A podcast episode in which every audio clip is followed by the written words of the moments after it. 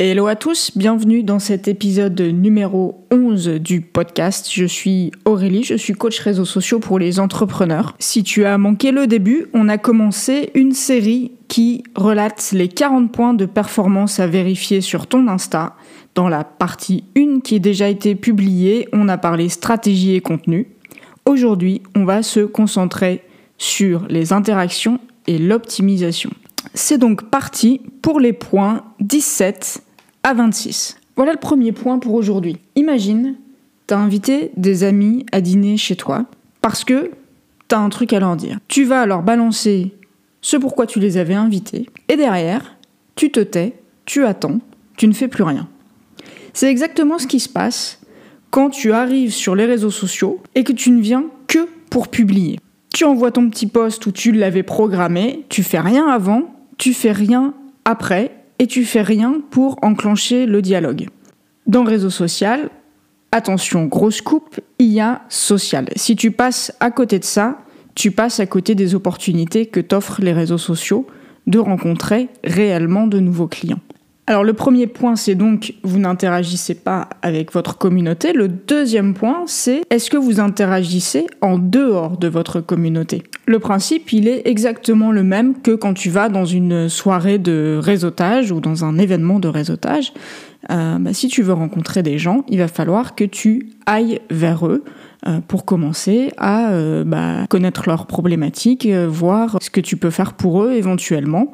Le principe est exactement le même sur les réseaux sociaux. Si tu veux rencontrer des gens, des prospects potentiels et gagner des nouveaux abonnés, bah ça se fait aussi en allant vers eux, en allant découvrir des comptes et en interagissant avec eux. Le troisième point de vigilance sur les interactions, eh ben, c'est tout simplement leur nombre. L'engagement sur vos publications, c'est la clé de la visibilité. Que ce soit un engagement euh, en termes de likes, de commentaires, de partage, de mise en favori, de widgets de vos stories, de MP, tout compte.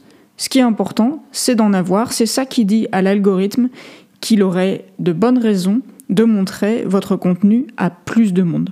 Donc si vous n'avez pas suffisamment d'interactions, il faut vraiment travailler sur ce point.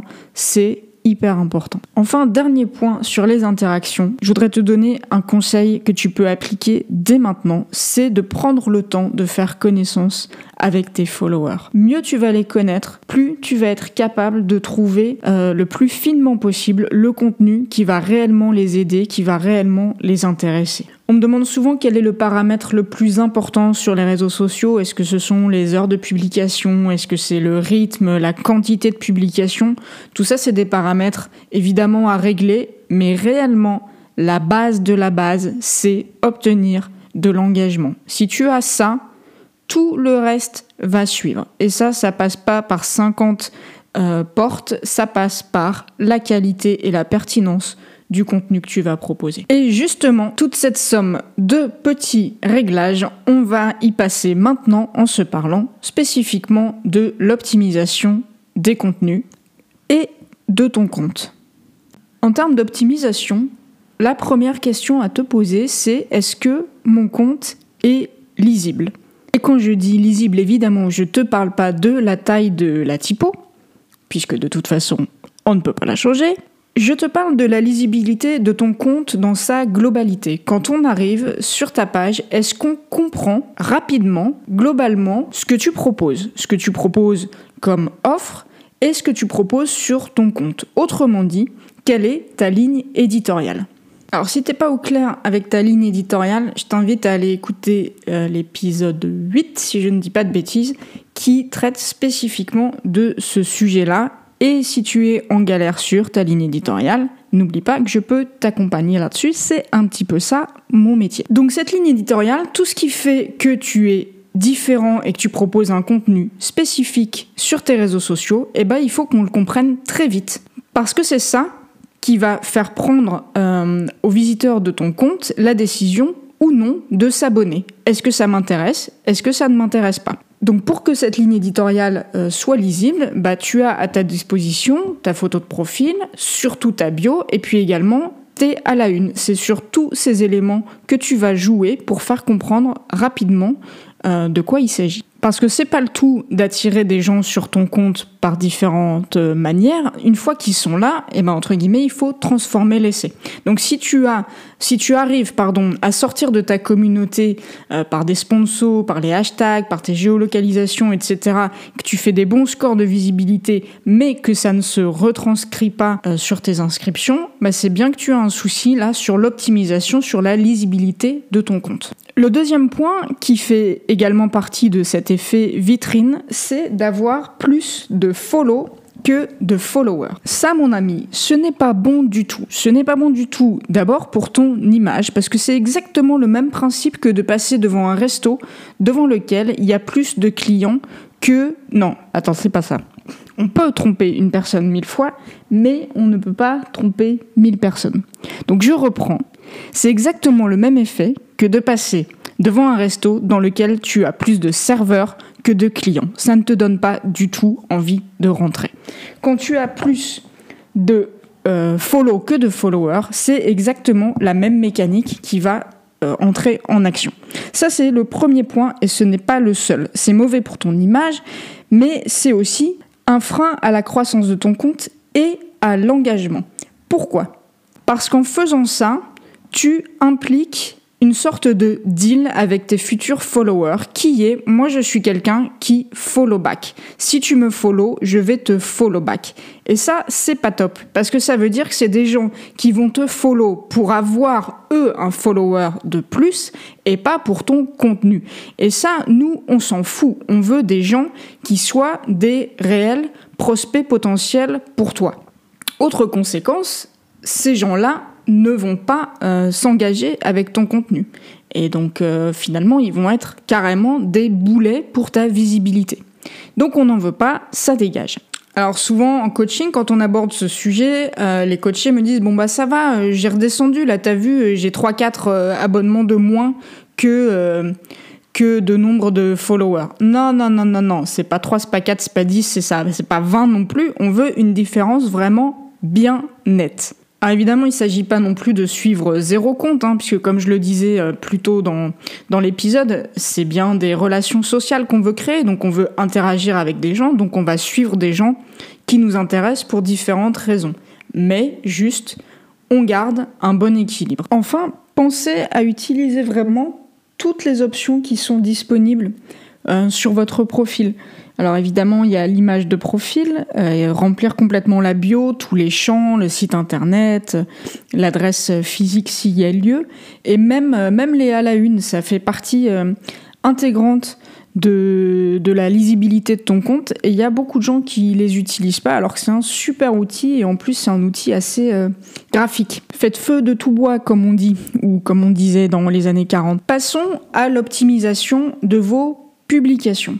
Alors, euh, gros sujet euh, sur lequel vous m'interrogez souvent, les hashtags. Alors d'abord, euh, les hashtags sur LinkedIn, ils sont actifs, ils restent encore souvent anglophones, mais ils sont actifs, bien que, à mon sens, assez peu stratégiques. Sur Facebook, ils sont devenus actifs et on trouve pas mal de hashtags francophones, donc à tester en petite quantité. Le gros dossier, c'est le dossier Instagram. Sur Instagram, pendant très longtemps, trouver le bon pack de hashtags, ça a été le Graal. Ça n'est plus du tout le cas. Les hashtags sont devenus beaucoup moins puissants, voire euh, parfois ils semblent être carrément désactivés sur certaines publications. Alors si vous voulez savoir précisément où vous en êtes sur votre, compte avec les hashtags, parce qu'il y a quand même pas mal de disparités, vous allez directement sur euh, vos dernières publications et vous tapez sur voir les statistiques, vous scrollez jusqu'en bas et dans les impressions, vous allez voir euh, quels sont le nombre d'impressions qui vous ont été rapportées par les hashtags. Le temps de la dizaine voire douzaine de hashtags par post est super révolu. Euh, ça fait longtemps qu'on le constate, qui peut le plus peut le moins. Non, attends, cette expression n'a rien à voir. Euh, bon, bref, moins vous en mettez, mieux c'est. Il euh, y a une étude qui est sortie de Social Baker, si je me souviens bien, qui explique qu'en fait aujourd'hui, on obtient de bien meilleurs résultats en mettant seulement deux ou trois hashtags et parfois même en en mettant carrément zéro. Parce qu'au final, ce qui a pris plus d'importance euh, sur les hashtags, c'est la géolocalisation de vos posts, que ce soit euh, vos posts dans le feed ou que ce soit vos posts dans les stories. Et petite astuce à ce sujet, plus vous êtes précis dans votre géolocalisation, plus c'est efficace. Euh, petit exemple concret, si vous êtes à Lille comme moi, Lille sera plus efficace que Hauts-de-France, Vieux-Lille sera plus efficace que Lille, et euh, le nom de la rue sera encore plus efficace et l'adresse carrément postale sera encore plus efficace tout. Ce qui est important d'optimiser également sur vos posts, donc versus euh, feu, les, feu les hashtags, c'est euh, votre légende. Parce que de plus en plus, Instagram est utilisable comme un moteur de recherche. Ça veut dire que euh, finalement vos mots-clés, un petit peu comme dans une logique euh, SEO, les mots-clés que vous allez mettre dans la légende euh, font guise de hashtag aujourd'hui. Autre point d'optimisation, veillez à ce que les gens passent un petit peu de temps sur votre publication. C'est pas pour rien si on voit un énorme développement du format carrousel, c'est parce que d'une part ça permet de, de faire une mise en scène plus graphique, donc la lecture est plus agréable, et la mécanique du swipe à droite fait que les gens restent un petit peu plus longtemps et euh, l'algorithme, notamment l'algorithme d'Instagram, regarde, euh, à l'instar de ce qui est fait sur YouTube, bah, finalement le temps qui est passé sur vos publications parce que en dehors d'une euh, d'un geste actif d'engagement type commentaire ou like, eh ben, c'est la meilleure façon finalement de juger de l'intérêt qui est porté à une publication. Le dernier point d'optimisation, en particulier pour le feed, c'est évidemment les heures de publication, même si vous le voyez, hein, euh, à l'instar des hashtags, c'est plus vraiment ce qui est prioritaire aujourd'hui, mais dans vos stats, bah, vous pouvez toujours voir quels sont les, pics de connexion de votre communauté spécifique. Prenez le temps d'aller regarder vraiment les spécificités pour votre communauté, euh, parce que toutes les heures qu'on vous donne de façon générique, certes, il y a du bon sens là-dedans. Euh, euh, votre cible, il y a quand même plus de chances qu'elle soit connectée, par exemple, en dehors de, des heures de bureau qu'à 16h30.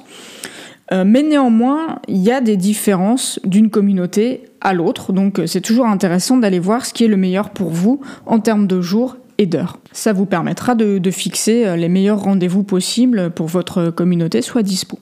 Autre point auquel être attentif, c'est de ne pas surcharger vos visuels en texte. Alors certes, euh, Facebook et Instagram ont assoupli leurs règles, notamment sur la sponsorisation. Pendant très longtemps, il y avait une règle de 20% de texte maximum dans un visuel, euh, sous peine de quoi soit la sponsorisation n'était pas validée, soit euh, elle, elle bénéficiait d'une visibilité inférieure. Ce verrou-là a sauté. Pour autant, je pense que vous devez euh, continuer à appliquer cette règle parce que c'est tout simplement une règle de graphisme. Euh, plus un texte est aéré, plus un visuel est aéré, plus il est agréable à l'œil. Euh, d'autant que vous avez les carousels à dispo, donc si ça tient pas en visuel, bah, ça peut tenir en 2, en 3, en 4, en 5. Nous voici au point 26 et pas des moindres parce que je sais très bien qu'en coaching, j'ai toujours beaucoup de mal à vous convaincre d'arrêter cette pratique-là. Et pourtant, c'est une erreur que vous êtes nombreux à faire. Alors, ouvrez vos chakras, soyez prêts, soyez ouverts à cette idée. Arrêtez de copier-coller vos contenus à l'identique sur tous les réseaux sociaux par pitié. Oui, je sais, Facebook, euh, oui, je sais, les logiciels de programmation font tout pour vous inciter à copier-coller, à faire un seul contenu et à le faire partir sur tous les réseaux sociaux d'un coup en appuyant juste sur un bouton. C'est tellement pratique. D'accord, c'est pratique, mais c'est de la merde et je vais t'expliquer pourquoi. Comme tu le sais ou non, euh, moi je ne suis pas née avec les réseaux sociaux, je viens de la publicité. En publicité, quand on décline une campagne de communication, qui a par exemple commencé en 4 par 3, pour laquelle il y a une version radio, pour laquelle il y a une campagne Facebook, pour laquelle il y a peut-être un flyer magasin, eh ben on va partir du message d'origine et on va l'adapter pour tous ces supports. On va pas faire un copier-coller. Et pourquoi on fait pas un copier-coller? C'est parce que on s'adresse à des cibles différentes en fonction des supports, qu'on a des codes différents en fonction des supports et qu'on a des formats différents. Est-ce que tu crois que mes clients ils sont contents de me payer pour tout décliner au lieu de tout copier-coller? Non, s'ils pouvaient faire des économies, ils feraient des économies. S'ils le font pas, Crois-moi, c'est qu'ils ont une bonne raison. Sur les réseaux sociaux, c'est identique. Entre LinkedIn, Instagram et Facebook, Certes, tu t'adresses à un grand ensemble de cibles, mais dedans, il y a des sous-cibles. Les gens qui sont sur Instagram ne sont pas exactement les mêmes que ceux qui sont sur Facebook, que ceux qui sont sur LinkedIn. Donc ça, c'est le premier point essentiel stratégique du ciblage. Le deuxième point, c'est que ces plateformes ont des codes différents. Instagram, c'est le lieu du visuel, c'est beaucoup moins le cas de Facebook, et ainsi de suite. Dans ces codes, on a même des points de détail. Par exemple, euh, sur Instagram, on a l'habitude de d'habiller les textes avec des emojis. Pas du tout le cas sur LinkedIn. On va pas euh, utiliser le même carnet de vocabulaire, le même ton sur LinkedIn et sur Instagram pour prendre des réseaux sociaux un petit peu extrêmes. Et euh, bah, même visuellement, on n'a pas forcément à dispo exactement les mêmes formats. Donc si tu as besoin d'être présent sur plusieurs réseaux sociaux, prends quand même ce petit temps d'optimisation. Il ne s'agit pas de tout refaire de A à Z, hein, mais bien d'optimiser.